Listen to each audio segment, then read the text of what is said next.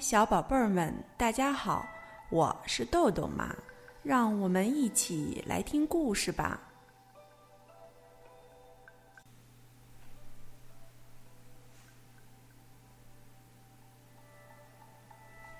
今天我们要讲的故事是由西亚文·奥拉姆和吉米为我们编写的，彭倩文翻译，新星出版社出版。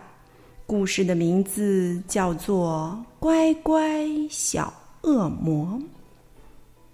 这是恶魔一家子，恶魔爸爸好凶好凶。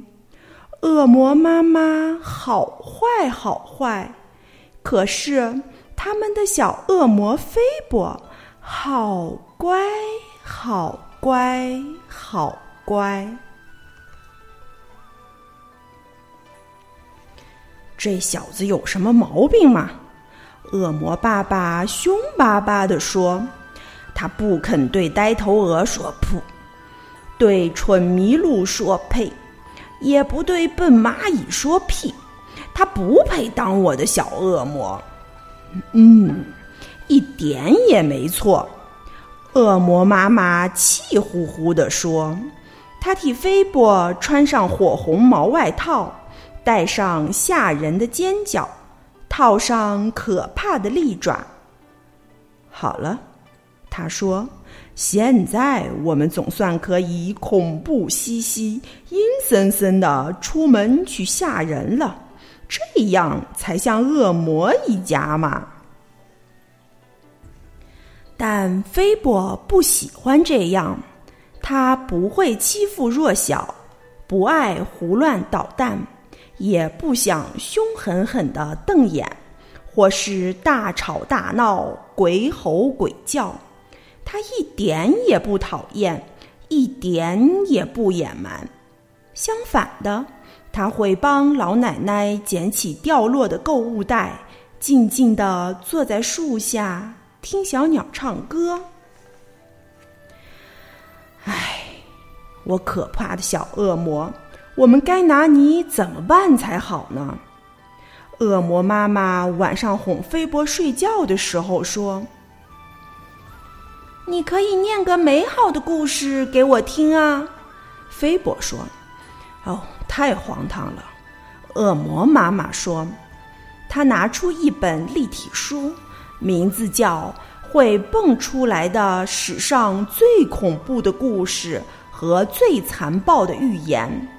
她轰隆轰隆读个不停，那些蹦出来的吓人图画和野蛮故事。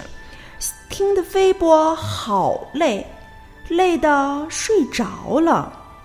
在梦里，他梦见了不断蹦出来的蔬菜、玫瑰和大丽菊。第二天，正好是菲波第一次上学的日子。恶魔妈妈和恶魔爸爸送他到学校，告诫他说。一定要做个又凶又坏的小恶魔，别丢我们的脸，听到没？但菲波连头都没有点一下。他听到吓人鸟老师说要上蹦蹦撞撞音乐课了，全都上垫子，大声尖叫，乱扭乱跳，然后一起来个自由基大战。但菲波没有加入他们，他用吸管折了一架飞机，非常安静的窝在教室角落玩翻花绳。大家进行紫油气大战时，他一直躲在小恶魔的厕所里。等他回到教室，吓人鸟老师怀疑的看着他说：“菲波，你是不是故意躲开自由气大战？”是，菲波说：“他从来不说谎，因为他觉得不需要。”哼，我班上可容不下这么乖巧的行为。吓人鸟老师捏着嗓子嘶嘶地说：“你去外面的好人草坡罚坐，等你愿意当个凶凶坏坏的小恶魔再回来吧。”于是，菲波穿上他的火红毛外套，戴上吓人的尖角，套上可怕的利爪，跑到外面的好人草坡。他看着白云慢慢飘过，小花在微风中轻轻摇摆。突然，不知从哪里冒出来一个天使的影子，不只是影子，就是小天使。他怒气冲冲的拼命飞，根本没注意到前面有什么。砰！他撞到了大树，往下掉，落在菲伯的身边，一动也不动。嗨，我是菲伯。菲伯说：“嗨，我是琳达。”摔得乱糟糟的小天使说。我被天使学校赶出来，说我不够乖，气死我了！哦，我被恶魔学校赶出来，因为我太乖了。我正在想该怎么办呢。菲波说：“哦，太棒了！希望你能想到好办法，让他们乐意接受我们本来的样子。”琳达激动地说：“嗯。”菲波跳了起来。我想到了，菲波脱下他的火红毛外套、吓人的尖角和可怕的利爪，借给琳达穿。琳达脱下她的柔软的银色长袍、毛茸茸的白翅膀和金灿灿的光圈，借给菲波穿。当琳达打扮成标准小恶魔走进天使学校时，大家全都哀求她恢复原来的样子，千万别再比不完美小天使更糟糕了。当菲波打扮成完美小天使飞进恶魔学校时，大家全都哀求她恢复原来的样子。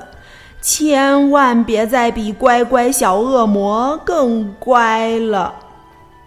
从此以后，天使学校的天使们只能无奈叹气，接受有个天使不像他们那么完美。吓人鸟老师看到菲波的乖模样，只能努力保持镇定。哦，他至少不是个天使，他。咕哝着告诉自己：“菲波的爸爸妈妈再也不抱怨了，让菲波照自己的意思做乖宝宝。”不过，他们很快又生了一个小恶魔，希望这宝宝能像他们一样又凶又坏。结果，他们没有失望。至于菲波和琳达。嗯，你们猜，他们怎么了？他们成为了最好的朋友。为什么？这还用说吗？因为他们在一起简直就是好到不能再好了。一个不太完美的小天使和一个几乎像天使一样的小恶魔。好了，今天的故事就讲到这儿吧，小朋友们别忘了让爸爸妈妈关注我们哦！一本一景一世界，拜拜。